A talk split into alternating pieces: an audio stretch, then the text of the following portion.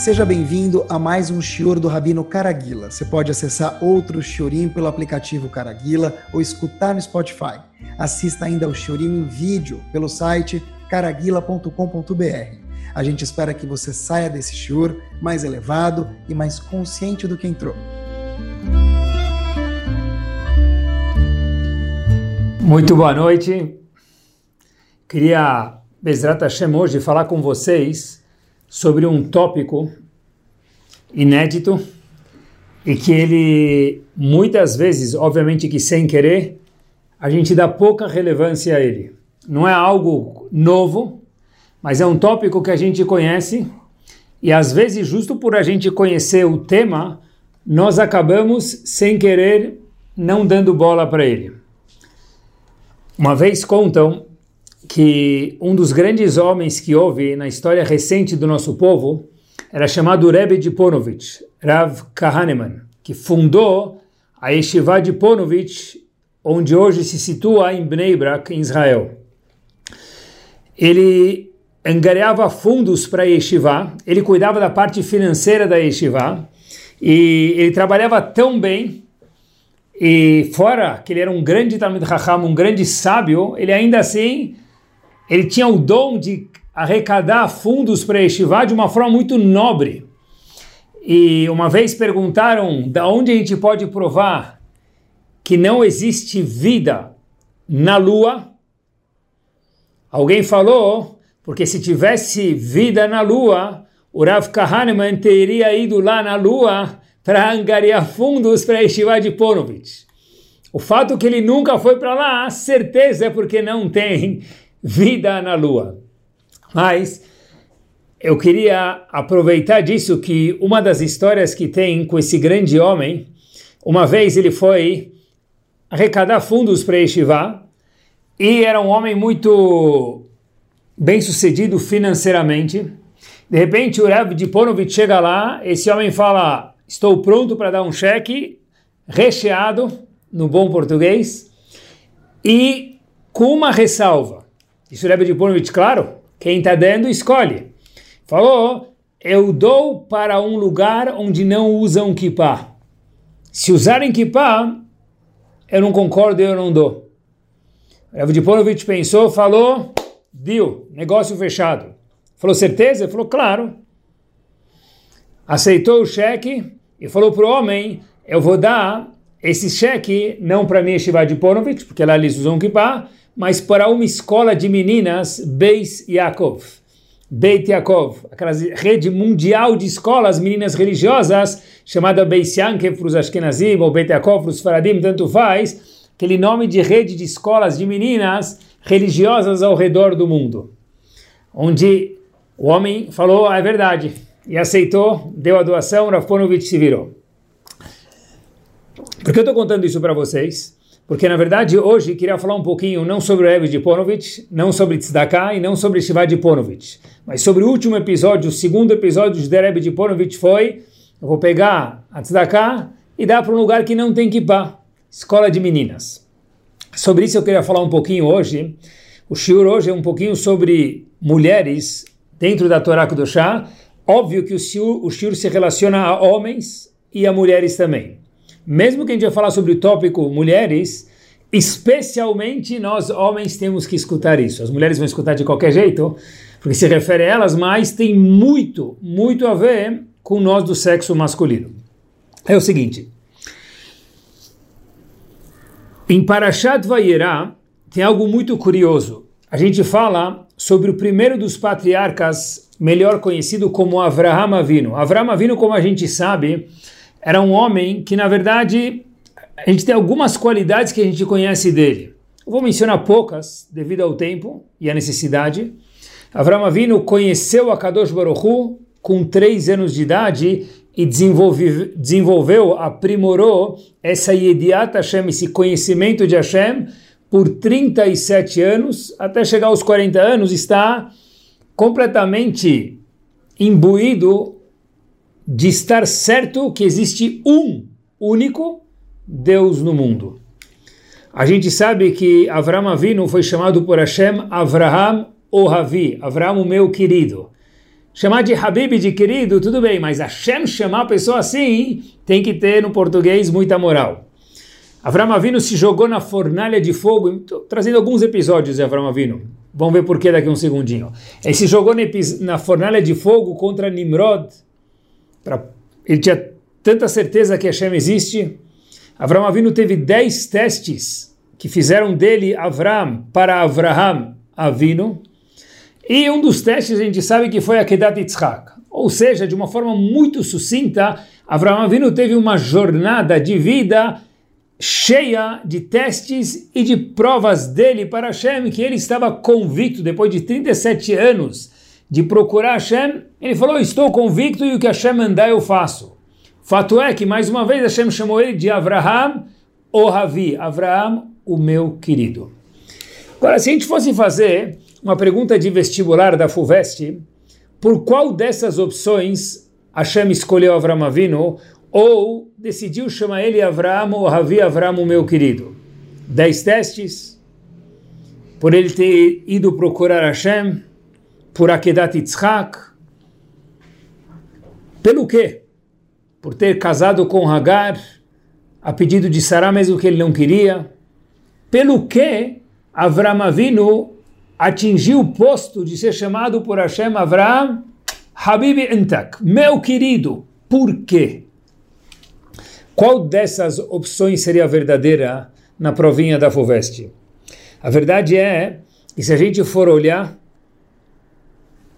a Torá conta para gente, a Torá fala que isso tudo foi top, não top, topíssimo, maravilhoso. Porém, vírgula, a Torá conta para gente que Avram Avinu foi escolhido para ser o patriarca do povo por uma razão que não há nenhuma destas mencionadas. Então, qual é a razão? Diz a Torá Akudoshá em Parashat Vairá taxativamente, não precisa de nenhum comentário, está escrito explicitamente no Pasuk, Leman Asher Yetzaveh et Banav. Porque eu sei, Avram Avinu, que você e sua esposa Sarah vão dar continuidade ao que vocês fizeram. Ou seja, eu, maiúsculo, Hashem, escolhi você, Avram Avinu, não pelos dez testes, não por Akedat Yitzhak, não por ter quebrado idolatrias e me revelado ao mundo, também é um sanduíche. Mas a cereja do bolo, a razão mor, assim Hashem diz para gente, pela qual eu, Hashem, te escolhi, Avram Avinu, foi qual? Por que, que você é meu Habib, meu querido? A razão pela qual, disse a Kadosh Baruch Hu, que power, meus queridos, porque lemana sherit savet banav, porque você vai dar continuidade a ensinar os teus filhos, netos e bisnetos o que você desenvolveu, aprendeu e chegou ao conhecimento. Ou seja, a gente vê uma coisa muito interessante, que Avram Avinu sozinho não tinha capacidade de ser Avram Avinu. Porque ele não foi escolhido porque ele foi fez testes. O teste ele fez, muitos dele ele passou sozinho. Quebrar a idolatria ele fez sozinho. Pular na fornalha contra Nimrod ele fez sozinho. Porém, a razão pela qual ele foi escolhido na provinha da Fuveste, mais uma vez, qual a alternativa? A alternativa é pela continuidade que ele daria ao povo. Essa foi a razão que ele foi escolhido. E isso foi necessário Abraham plus Sará. É curioso, acompanhem comigo, que um passo adiante, olhem que interessante. Logo depois que o povo sai do Egito, eles recebem uma mitzvah. A primeira mitzvah que a gente recebeu foi qual? Qual a primeira mitzvah que o povo judeu recebeu? Três segundinhos para pensarem. Kiddush HaChodesh, Rosh Chodesh, santificar o mês. Porém, essa mitzvah ela é, pertence única e exclusivamente ao Bedina, ao tribunal. Eu que não faço parte do tribunal, naquela época vamos dizer, não tenho nada a ver com a mitzvah, quase. Se eu não vi a lua, eu não faço parte do tribunal. A primeira mitzvah que ela se refere a todo o povo Yehudi, aonde estiver, qual foi? Quer dizer, a segunda mitzvah ser recebida, ou, mesma coisa, a primeira mitzvah que se refere a todo o povo Yehudi, é chamada Korban Pesach trazer um corban, um sacrifício, a cada ano na festa de Pesach. E fiquei observando Tem uma coisa muito, muito curiosa, depois procurei já, já trago para vocês. Quando a Torá fala para a gente, olha, primeira mitzvah para o povo é a seguinte, vai ish selebetavot selabait. Cada um de vocês vai trazer um animal como korban, como oferenda para mim, Hashem dizendo no korban Pesach, na festa de Pesach.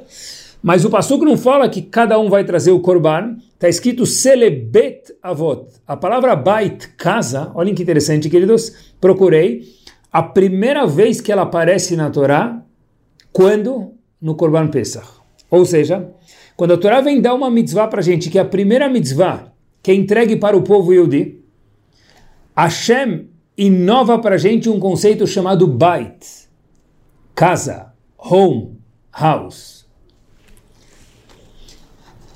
Até agora, o povo Yudi morava no Egito baixo a, ao rigor do faraó, ao rigor dos egípcios. Surge na saída do Egito algo novo, que talvez a gente não tenha pensado até agora, só quando o povo sai do Egito, a primeira vez que aparece a palavra Bait na Torá, é referência à primeira mitzvah, porque até aí não tinha casa. Eles tinham que morar com todo mundo. Tinham rigor, eles não tinham a gestão de onde eles moravam. Saindo do Egito, nós somos livres. Daqui para frente, Hashem falou, vai aparecer uma nova instituição chamada Bait, casa no português. E a primeira mitzvah está completamente ligada a essa mitzvah que é Korban Pesach. Por quê?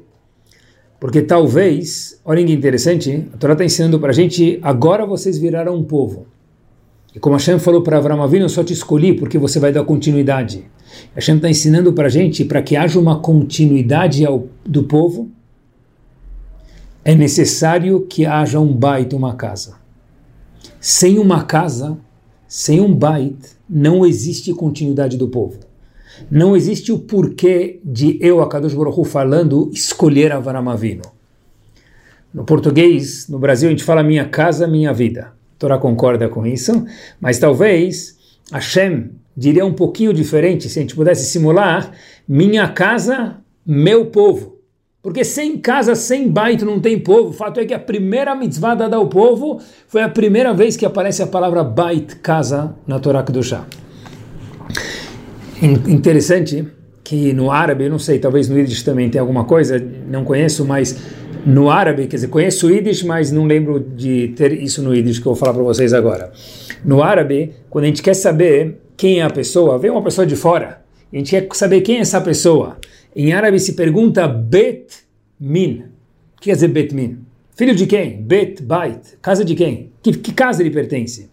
Olha que interessante, vai 100% de acordo ao encontro da Torá. A casa Beit Min Bait, a que casa ele pertence? É isso que interessa. Como assim? A gente sabe quem é a pessoa devido à casa onde ele veio. Porque a casa, em grande parte, define a pessoa. Óbvio que a pessoa vai daí para frente. Mas o starting point da pessoa, que ele é muito importante, é a casa da pessoa. Não é à toa que em árabe se pergunta, hey, de que casa ele veio? E a pergunta é: o que quer dizer a palavra casa de acordo com a Torá Kedoshá? A gente acabou de provar que Hashem escolheu Avram Avinu porque ele é da continuidade. Primeira mitzvah surge a palavra bait, casa na Torá. Agora a pergunta é: o que, que é uma casa de acordo com a Torá Kedoshá? Existe isso? Existe. Sério? Aonde está escrito? Olhem, acompanhem comigo. Voltamos para o Egito. Egito é a formação do povo Yehudi, meus queridos. O povo Yehudi saiu, se formou no Egito e se transformou num povo logo depois que eles pegaram visto para ir passear no deserto durante alguns dias, que acabou, acabou se tornando anos. Olha que interessante. Durante a estadia deles no Egito, todo mundo conhece a história, Paró chega para o povo e manda matar qualquer menino. Kol aben ailod ayora tashlichu Qualquer menino, bebê, Yehudi que nascer, joga ele no Nilo. Beleza. Todo mundo conhece a história. E aí, tinham duas parteiras, que, entre parênteses, não é, parece dos comentaristas que não eram as duas únicas parteiras do Egito, porque haviam milhões de mulheres. Então, elas eram duas parteiras das mulheres Yehudiot, elas eram chefes das demais. Mas, fechando parênteses, essas duas parteiras que eram as chefes, as coordenadoras das demais, elas tinham que seguir a ordem do faraó. Quem eram essas duas parteiras? A gente sabe que o nome delas de verdade no RG, no cartório, era Miriam e Yocheved. Porém, olhem que interessante. O nome delas na Torá é chamado, são chamadas de Shifra e Puá. De novo, o nome verdadeiro delas era Yocheved e Miriam. Só que a Torá fala que essas duas parteiras que foram ordenadas a jogar os bebês dos Eudim no Nilo e desobedeceram isso, por isso tiveram recompensa muito grande, porque elas mantiveram a vida dos Eudim, não mataram eles e salvaram eles, cuidaram deles. Agora olhem que interessante, o nome delas verdadeiro era Yochevet e Miriam, a Torá chama elas de Shifra e Puá. O que quer dizer Shifra e Puá? Então a Gomara conta para gente, e Urashi traz no Humash, que Shifra quer dizer que ela cuidava bem do bebê, passava hipoglós, passava óleo, perfume, dava um cafuné no bebê. E Puá era uma era um outro título de vem da palavra Puá, Puá de choro, que ela chorava com o bebê, entendia o bebê, não deixava ele largado.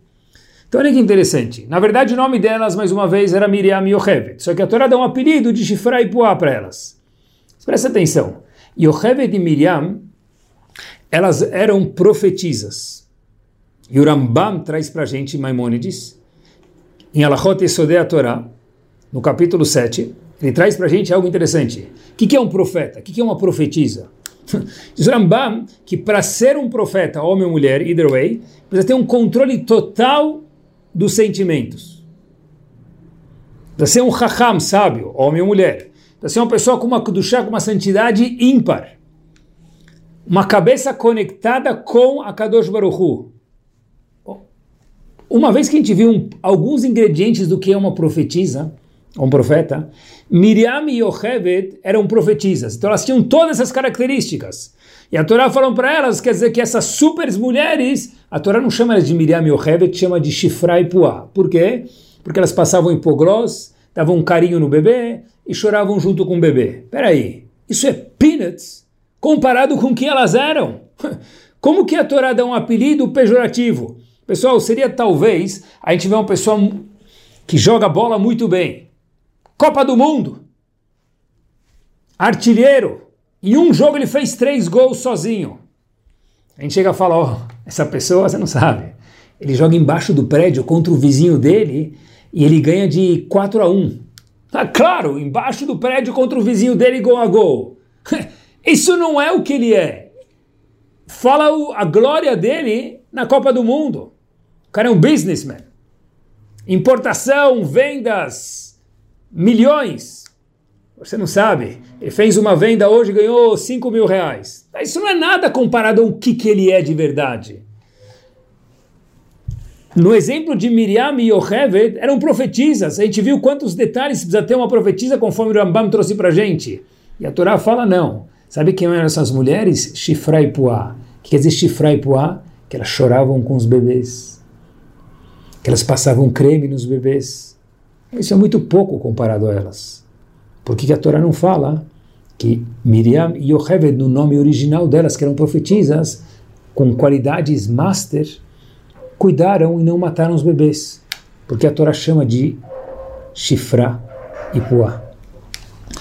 Vi uma vez uma história que acho que responde isso muito bem. Tem uma mulher indiana, que foi uma primeira mulher, se não me engano, que ela não era dos Estados Unidos, mais uma vez indiana, que virou CEO da Pepsi. Lembrem que Pepsi não é só uma bebida, PepsiCo é uma empresa de alimentos, bebidas, são bilhões e bilhões de dólares essa empresa. Acho que vale 150 bilhões, se não me engano.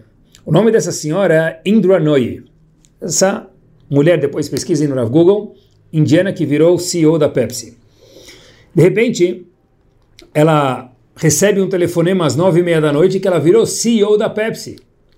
Aceitaram os, o currículo dela e ela virou CEO. Muito feliz. Ela chega em casa meia hora depois, às dez da noite, toda feliz. Volta para casa e vai contar para a mãe dela as notícias maravilhosas. Virei CEO da Pepsi.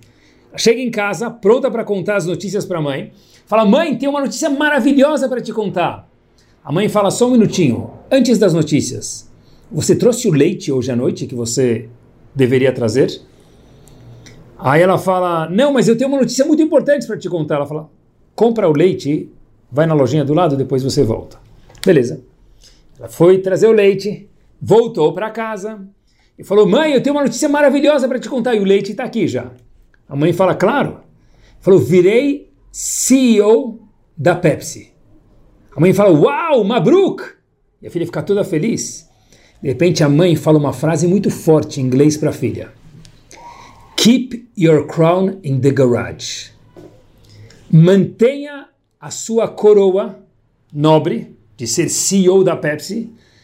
E essa mulher, depois procurem, apareceu na Forbes como uma das mulheres mais poderosas na história da indústria do mundo. Mas keep your crown in the garage. Mantenha sua coroa na garagem. Ou seja, disse a mãe para a filha: nessa casa você é mãe e esposa. Lá fora, você vai ser CEO da Pepsi.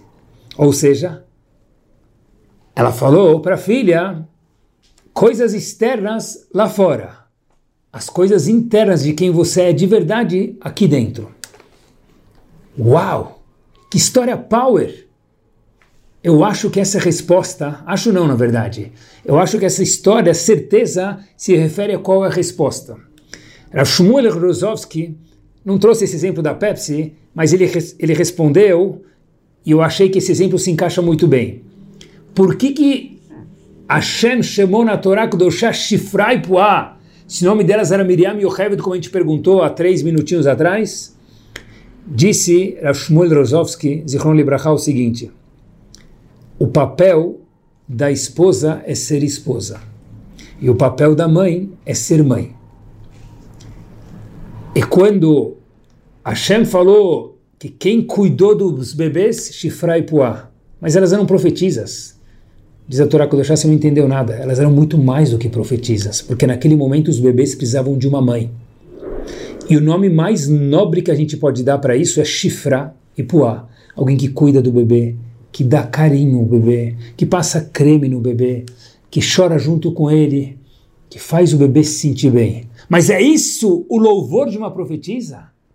Keep your crown in the garage. Sim, o que você é de nobre, mesmo a profetisa, mantenha na garagem. Em casa. E aquelas, aqueles bebês não tinham casa, porque estavam sendo jogados fora, então elas tinham que cuidar como a mãe dos bebês. O maior título era chifrar e puar, cuidar do bebê, fazer carinho para o bebê. E a gente esqueceu um pouco disso na geração século 21, eu acho. Quando perguntam para alguém o que, que você faz, a pessoa fala trader, ou uma mulher também. Um dos elogios, eu sou advogada, eu sou trader, eu dou aula de francês, sei lá. Mas se alguém responder qual a sua função, preencher dólar, não dólar, separado, duas palavras, do, lar, é meio vergonha, tipo, tá, não tem mais nada para falar, então fala do lar, tipo, é desempregado. A Torá conta para gente que mais do que uma profetisa era chifrar e puar. Está errado. Keep your crown in the garage. Se você trabalha, maravilha. Se você é advogado, espetacular. Se você cozinha muito bem, vende comida, parabéns. Louvor e merece mesmo. Porém, não esquecer a função principal de uma mãe, de uma esposa, que é cuidar da casa. E sem isso não tem povo porque a primeira mitzvah é bait, e bait é composto especialmente da mulher que faz parte da casa. Por que, que Shifra e é tão importante, e era tão importante naquele momento, e obviamente que não menos no século 21? Porque o carinho, o chorar junto com o bebê, o carinho que elas tiveram com o bebê, e a gente tem hoje em dia com os nossos filhos, isso traz autoestima, isso traz segurança. E uma pessoa, não precisa nem explicar isso, uma pessoa com autoestima, com segurança, é uma pessoa completamente diferente de alguém que não teve isso.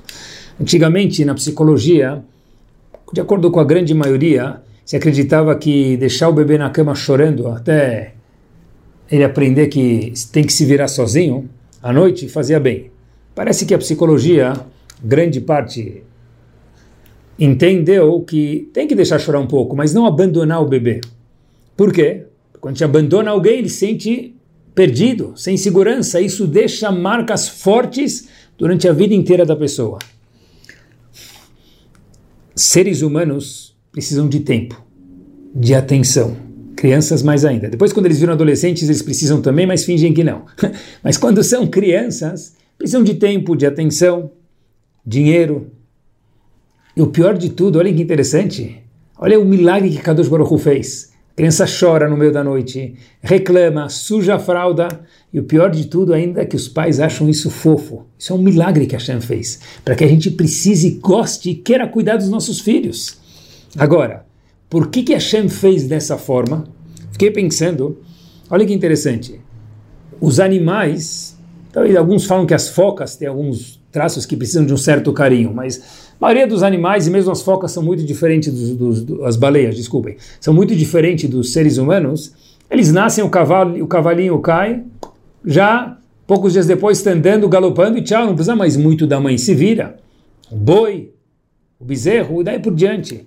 Por que, que o ser humano se largar ele, hoje em dia, antes dos 20 anos, ele não faz nada, talvez 25, não sei. Ele não faz nada, ele precisa de cuidado, leva atrás, ajuda, e leva para a escola, e faz lição de casa, e aula particular.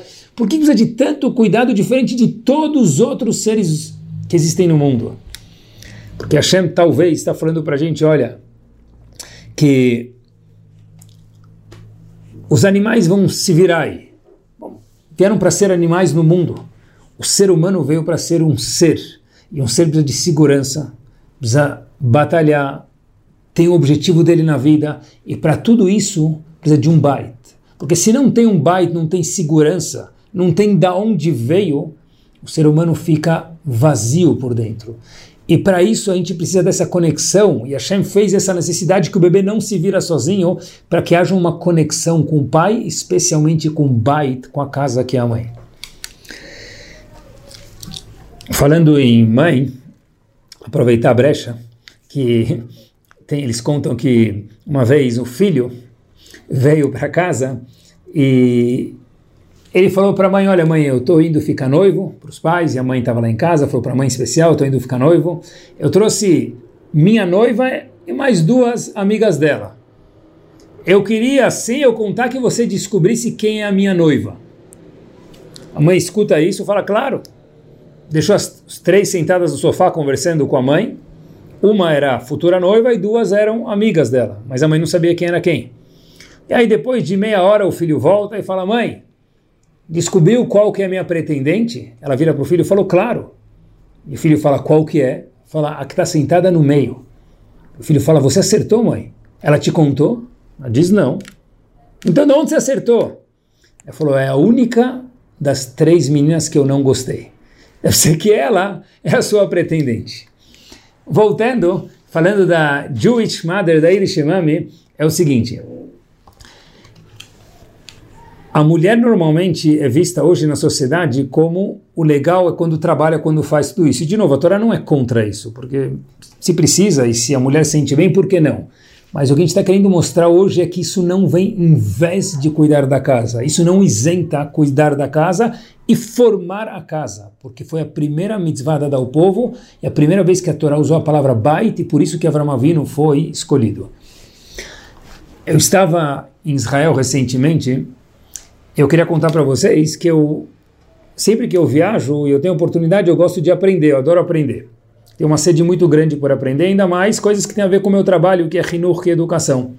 Então fui visitar algumas escolas, alguns mechanchim, alguns educadores, pessoas mais velhas, pessoas Talmidei Hamim, pessoas muito grandes dentro do povo Yehudi, de escolas. E eu sentei estudar com alguns e alguns eu aproveitei para perguntar algumas coisas. E de repente, em algum momento eu estava descrevendo um cenário de Hinur, de educação, e perguntando uma sugestão desse grande sábio. E de repente ele falou: Olha, eu comecei a explicar como funcionam as coisas aqui no Brasil. Ele falou: Eu conheço porque eu já fui para a América do Sul e já fui para o Brasil também. Falei: ah, Que bom, assim fica mais fácil para entender o cenário e poder me responder conforme. E olha que interessante. Ele falou: Olha, vou te contar uma coisa que me impressionou muito, dizendo esse Talmud Raham para mim, em Israel, faz poucos dias atrás. Uma vez eu cheguei no escritório de alguém eu vi esse homem com uma kippah preta grande na cabeça, no bureau dele, no escritório dele, livros de Torá. Alguns estavam usados, então um sinal que ele usou não é só enfeite, mesmo que fosse enfeite também é bonito. Livros de enfeite, não outras coisas. E a pessoa começou a conversar comigo, eu vi que é uma pessoa estudada, que sabe conceitos de Gmará, uma pessoa estudada, versada mesmo. Até que de repente a esposa apareceu no trabalho e quando ela entrou, eu não sabia quem era. Fiquei um pouco na dúvida, fiquei em silêncio, esperei, e de repente eu percebi que era a esposa. E ele falou para mim o seguinte, esse grande de Raham Israel falou para mim, eu fiquei chocado. Mas depois eu percebi que muitos outros lugares eram assim. Eu falei, o que, que te deixou chocado? Ele falou, olha, porque a gente, eu vi que o homem parecia um grande Talmud Raham, de fato era, fora a gentileza dele que era show, mas a mulher parecia que estava completamente em outro nível desse homem. E pessoal, a gente vê que isso muitas vezes acontece, e óbvio que é sem querer, mas acontece, e muitas vezes é interessante a gente ver que o homem estuda, o homem faz da filme, o homem faz shur todos os dias ou tantas vezes por semana e se aplica, e a gente acaba deixando o conceito mulher não tão importante. O shur de hoje vem mostrar para gente que a mulher dá um banho no homem porque a mulher é a casa. E se a mulher ela não está se aplicando, não está aprendendo Torá, então que banho ela pode dar? Talvez gelado. Esse Talmud Raham falou, talvez se se acostumaram com isso, e a gente sabe que é uma realidade, mas não era para ser normal, porque é a mulher que define o tom da casa. E se a mulher também não estudar, se o marido também não valorizar o crescimento da mulher e pro, proporcionar um crescimento para ela, então por mais que ele fique 12 horas por dia na sinagoga, coloca a voto para ele e grande mérito de cada segundo vale, mas a casa não vai conforme isso normalmente. O rinur depende basicamente da mulher na casa. Quem define valores na casa, ou tsniut, recato, ou que valorizar ou que deixar de valorizar, normalmente é a mãe da casa. Por isso que Rebbe, na Gemara, diz pra gente, eu nunca chamei minha esposa de esposa. Então como você chamava ela? Pergunta o Talmud. Eu chamava minha esposa de bait, de casa. E a Torá aqui não vem contar como dar apelidos. Então comentar pra gente, olha, que a função dela, eu nem vi ela como esposa, eu vi ela como casa. Não conseguia nem chamar ela pelo nome, eu chamava ela de casa, minha casa. Por quê? Não porque minha casa é minha vida, mas por quê? Porque é a esposa que define a casa ela é a casa, e sem ela tem um vão. Quer dizer, mesmo que ele fizer da filme, e de novo, tudo isso é mérito e um mérito não tira o outro. Certeza que é valorizado. Tzedakah, estuda Lahá, maravilhoso, faz prova, isso é espetacular. Mas e se ela não? Três pontinhos. A resposta, se ela não, normalmente a casa também não. Porque lembrem que Avram Avinu não foi escolhido. Por quê? porque ele passou 10 testes, porque ele fez a Kedat Yitzhak. Tudo isso fez ele ser um grande homem, um gerador de energia. Mas ele só foi escolhido por uma razão e a Torá conta isso para a gente taxativamente, como a gente mencionou. Leman banav ved beto. Porque eu sei que vai ter continuidade. E a continuidade a gente está vendo que depende de quem? Da mulher. Estava pensando, se é assim, talvez a gente pode sugerir o seguinte: a Gemara traz no Tratado de Evamot, na página 62b, o seguinte: que qual a conduta o homem tem que ter com a outra metade dele? A Gemara conta o Rev Kegufo, ele tem que gostar da esposa dele como ele gosta do corpo dele, o Mechabda e o Termigufo, e tem que respeitar ela mais do que ele respeita a si próprio. Talvez a explicação comum é porque a mulher é mais sensível, então ele tem que tomar mais cuidado. Mas olha que interessante, pessoal. Fiquei pensando, mechabda kavod, respeito, yoter migufo, mais do que ele próprio, assim traz o Rambam também, na Laha. O que quer dizer isso, pessoal? A palavra kavod, respeito, em hebraico nada é por acaso, vem da palavra kaved. Kaved hebraico é peso. O mechabda yoter migufo, dá mais peso a ela do que a você próprio. Talvez essa é explicação também da Gemara. Olhem que bárbaro. O que quer dizer isso? Mechabda dá mais respeito. E respeito a gente falou que é e kavod vem da palavra peso. Então dá mais peso ela do que a você mesmo, por quê? Porque é ela que define a casa, querido, não você. Então dê mais peso a ela do que você. Porque você não é o artilheiro aqui nesse jogo de futebol chamado casa, chamado família. Talvez esse é o pshat, talvez a gente possa dizer o mechabdai o termigufó, que o homem tem que dar mais peso para a esposa dele do que para ele. Por quê? Porque ela é mais importante do que ele na função. Bolo dá para encomendar em casa. Casa limpa, a gente tem ajuda na América do Sul. Lavar roupa, tem ajuda na América do Sul. Outros países não são assim. Em Israel, como mencionei para vocês, cada um se vira sozinho. Né? Agora, valores na casa não dá para terceirizar. Isso, muitas coisas dá para terceirizar, dá para ter ajuda, mas tem coisas que não dá. Isso é a casa judaica. O que, que nós elogiamos dentro da nossa casa? O que né, a gente reclama dentro da nossa casa? Preste atenção nos exemplos, eu pensei bastante sobre eles. Que tipo de atitudes a gente sorri e um sorriso é um approval, é uma escamar, é um ok, é o eu estou contigo na nossa casa. E que tipo de atitudes a gente fica um pouco azedo, fica um pouco mais gelado, quer dizer que a gente desaprova na nossa casa. Não precisa falar nada. Pessoal, nós temos dentro de casa câmeras. Ah, eu não tenho. Tem no prédio, tem no escritório. O único lugar que não tem câmera é dentro de casa. Mentira. As maiores câmeras estão na nossa casa. Tem câmeras até no Shabat, essas câmeras podem ter. Quais câmeras? Nossos filhos. Eles veem tudo. Não dá para apagar depois. Tudo é visto. É interessante, tudo. Quando a gente sorri para alguma coisa, eles veem o que a gente gosta, o que a gente valoriza. Quando a gente não sorri, é o que a gente não gosta. Quando a gente reclama de alguma coisa, olha isso que incomoda meu pai ou minha mãe. Quando a gente elogia uma coisa, é isso que faz diferença para eles. Isso é uma casa, essa função. Keep your crown in the garage. Olha que frase famosa, que maravilha essa frase, que fique famosa agora. Mantenha sua coroa na garagem. Maravilhoso que você é presidente da Pepsi, mas aqui em casa você é mãe. Shifra e Puá na casa vem antes de profetiza e Miriam. Não é à toa que o maior Rosh Hashivá do mundo, mesmo Moshe Rabbeinu que fosse, ele não define a próxima geração. Quem define de acordo com a Torá Kodoshá, quer dizer, a única definição que existe. Se a próxima geração vai ser, se os filhos vão ser Yehudim ou não vão ser Yehudim, quem define isso? A mãe. Por que, que é definido pelo sexo feminino, pela mãe, se os filhos são Yehudim ou não? A gente aprende isso de um passuco na Torá. Mas a lógica, qual a racional disso? A racional disso é porque é a mãe que define a casa. Fora que, óbvio que Hashem falou e tem um passuco. Mas talvez a lógica disso é porque a mãe define a casa, então vai de acordo com isso também. Acompanhe comigo nessa fase final do Shur, já que a gente está falando de que é uma casa, de acordo com a Torá do Shah. Eu escutei uma vez o filho do Rav Chaim Kanievski e da sua esposa, Zichronam Libraha.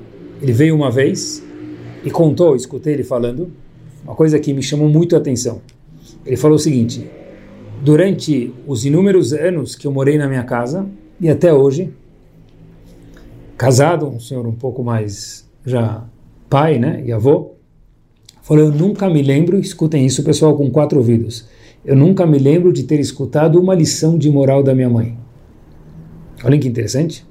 A mãe dele, na verdade, quando estava em vida, as pessoas viajavam para Israel, para Bnei Brak, para Rehov Arashbam, que é a rua da casa do Rav Chaim Kanievski, e da sua esposa, muitos para visitar a esposa.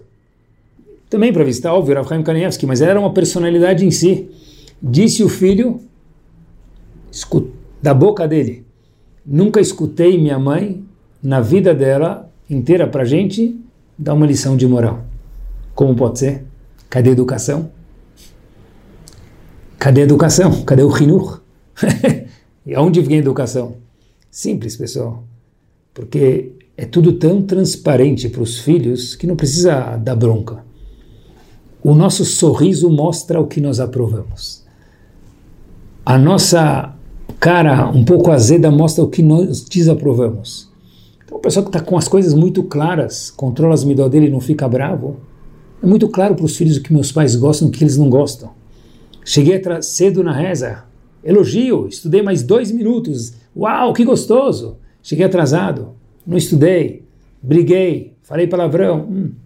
Óbvio que se alguma criança vem e conta uma piada que tem palavrão, A gente não precisa gritar com ele.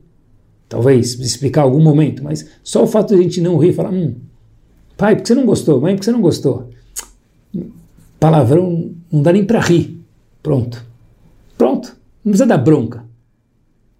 Isso já mostra de uma forma profunda o que, que nós pensamos, qual que é o nosso bait, qual que é o lema da nossa casa. Imaginem, sabe, os caminhões têm um bumper sticker, tem um lema, tem um slogan atrás do caminhão. Qual que é o slogan da nossa casa? Isso não precisa muitas vezes falar, dependendo do que a gente conversa na mesa de Shabbat. Quanto agradável é a nossa mesa de Shabbat. Não precisa ser só Torá, mas tem uma música, pode ter uma piada, óbvio, sem palavrão mais uma vez. Se é gostoso, passamos uma mensagem. Agora, se a mesa de Shabbat é perguntar quanto fechou o câmbio do dólar, quem deve dinheiro para quem? E a drachá do Rabino hoje demorou mais três minutos, ou teve dez aliot em vez de sete, ou o Gabai não chamou a pessoa certa para subir na Torá, também foi passada a mensagem. Nós estamos com câmeras 24/7 na nossa casa. Isso é maravilhoso ou pode ser o contrário, que seja maravilhoso. Sabem que Rav Steinman, Zichron Libraha, tem um livro sobre a Gemara chamado Ayelet HaShachar. E, na verdade, esse livro era anônimo e depois de 75 anos, que Rav Steinman já tinha 75 anos, descobriram que ele que escrevia. Ayelet HaShachar se refere a manhã, a aurora, talvez em português. Perguntaram para ele de onde vem esse nome, por que, que escolheu justo esse nome para os livros, quando descobriram que ele é autor desses livros. Ele falou Aleph Yud Lamed, Arie Yehuda Leib, Ail, Aleph Yud Lamed, as iniciais do meu nome. Então eu escrevi Ail, Ayelet, né? uma palavra que a gente em hebraico, aurora, amanhecer. Mas por que justo isso? Aleph Yud Lamed, Arie Yehuda Leib, que é o meu nome em hebraico. Perguntaram para ele, isso é Aire, Ayelet. Tem um taf aí no fim. O que é esse taf? Será Shteman Taf? Minha esposa, Tamar. No livro ele colocou o nome da esposa. Por quê? Porque ele falou, mas ele que estudou, não foi ela. Não é verdade. ela define a casa, ele mora na casa, ele foi definido por ela também. David Amelech falou no Teilim, meus queridos, e a gente fala isso em todo Rosh Chodesh, ou Hagim, ou mesmo quando lê Teilim também. Quando disse David Amelech, sabe quem sou eu? Sabe qual é meu RG? Hoje em dia, com o olhar, a gente desbloqueia o aplicativo do banco, colocando o, o, o dedo, o polegar, a gente, a gente com a impressão digital faz transferências. Talvez também falou também, preciso me definir, qual é o meu dedo, qual é o meu polegar, qual é a impressão digital, quem sou eu? Diz David Amelech no Tevilim, Ani Avdecha, eu sou teu escravo, Hashem, Benamatecha, porque minha mãe também foi tua escrava. David Amelech falou, eu só sou assim por causa da minha mãe.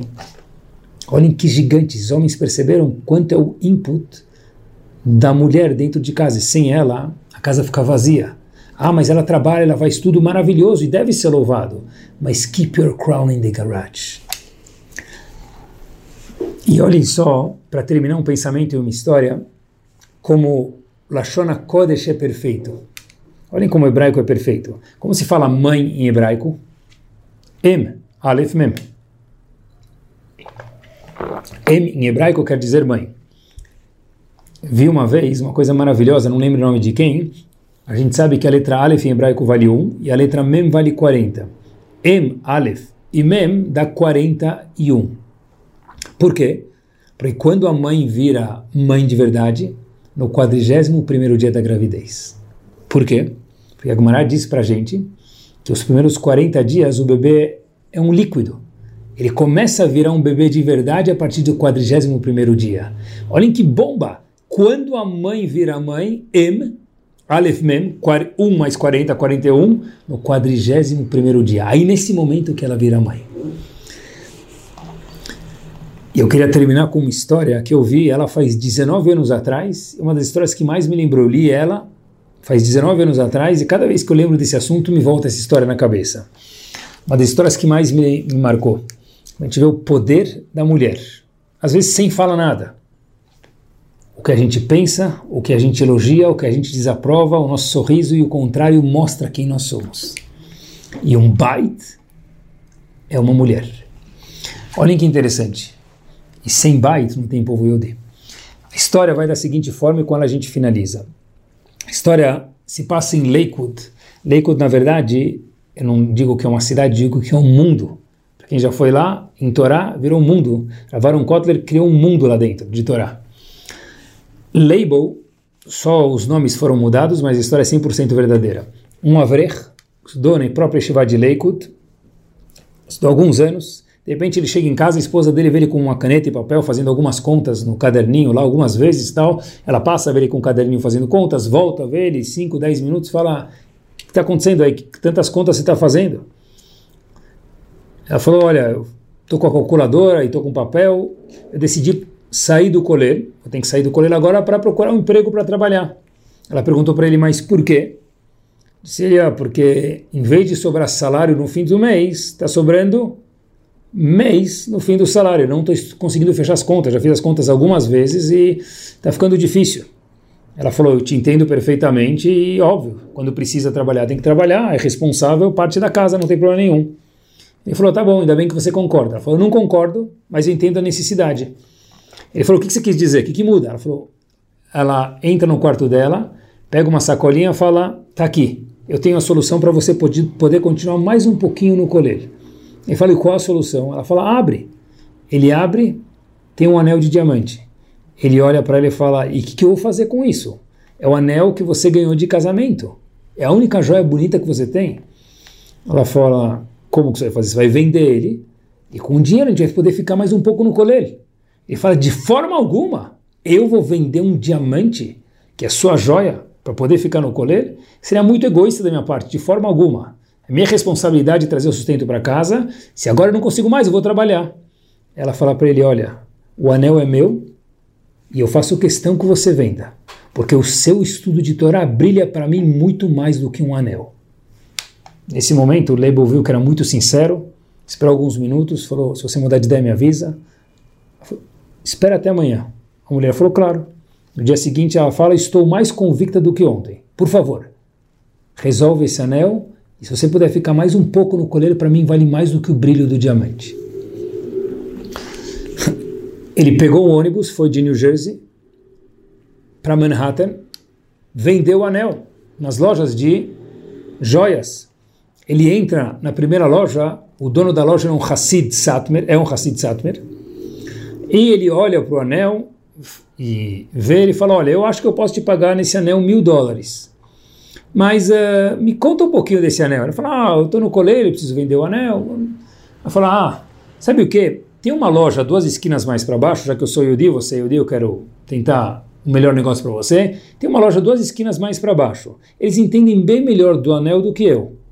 Então, na verdade, era eu pegaria uma segunda opinião lá. Embrulhei o anel direitinho para o cara e Label falou, claro, ele colocou o anel no bolso, agradeceu que o dono da, da, da, da joalheria foi honesto, ele anda duas esquinas lá, mais 10 minutos. Nesse inteirinho, o dono da primeira loja liga para o dono da segunda, fala, olha, eram amigos, fala, olha, tem um cara aí de uns 30 anos indo vender o anel. Entende a história dele, estou te avisando para você se preparar, enquanto ele anda essas duas esquinas, logo que ele chegar, você vai ver um Avrech, estuda em Leikut, vai identificar, está tentando vender o anel, entende a história dele, e qualquer coisa que você achar importante fazer, faz, e a gente divide o custo. O cara falou, tá bom. Não entendeu muito o que estava acontecendo, mas falou, tá bom. Amigo dele chega na loja e finge que não recebeu telefonema nenhum, fala, olha, como vai? Eu falei, eu queria vender meu anel. Falou, claro, deixa eu analisar ele para você. Fala, me conta a tua história. Fala, olha, na verdade eu estou no colher, eu estou até com vergonha de te contar isso, porque eu não queria que minha esposa vendesse de forma alguma, mas ela fez questão que eu vendesse, falou que o estudo vale mais do que o anel, então eu estou aqui para vender, obedecendo minha esposa para fazer o que ela achou importante e na verdade eu fico feliz, mas já que ela foi sincera. Ele olha, fala, claro, olhou, analisou, falou, uau, que anel maravilhoso. Pegou um cheque, dobrou e deu na mão do cara. Quando o label, o dono da joalheria deu o cheque para o label, que foi vender o anel, ele abre e fala, está escrito 10 mil dólares no cheque. Ele fala, o dono da outra loja falou que valia mil, vale 10 mil mesmo. Ele falou, claro que vale. O dono da outra loja é meu amigo, ele não entende tão bem de diamantes, porque não é o principal do que ele trabalha. Eu vi que esse diamante está maravilhoso, ele vale 10 mil fácil. pode levar ele. O cara ficou muito, muito feliz, um pouco com o coração na mão de voltar sem o anel para casa, mas a esposa queria. 10 mil dava para ficar mais bons meses ainda no colher. E aí, quando ele está saindo da loja, o dono da loja chama ele e fala: Olha, você esqueceu alguma coisa aqui. E aí Label fala: uh, Não, o cheque está comigo, celular, eu estou tranquilo. Falou: Sim, volta aqui. Aí atendente dá para ele um pacotinho e fala: Agora você pode ir embora. Ele não entendeu nada, colocou o pacotinho no bolso. Ele chega no, no ônibus, no meio do caminho, vê que o anel estava dentro do pacotinho. Ele liga para o dono da loja e fala: Olha, o senhor me pagou, muito bem pago, e me devolveu o anel, acho que foi um engano. Ele fala: Meu querido, o diamante é seu, porque a sua atitude foi uma atitude de diamante. Então você merece o diamante e o valor do diamante também. Faça bom uso dos dois. Tudo de bom. Pessoal, olhem que bomba, que história arrepiante. A mulher estava pronta para vender o seu anel para o marido continuar no colher. Redefiniu o estudo do marido, redefiniu a casa, redefiniu o valor, sem falar nada, quase que nada. Porque com o nosso approval ou disapproval, a gente comanda uma orquestra inteira chamada Bait. Que a gente possa ter uma casa feliz, possa ter uma mulher que puxe a casa para cima, porque esse é o pull da mulher muito mais do que o homem dentro da casa, e que a gente possa valorizar o crescimento espiritual das senhoras dentro da casa. Tudo de bom e uma noite maravilhosa para cada um de vocês.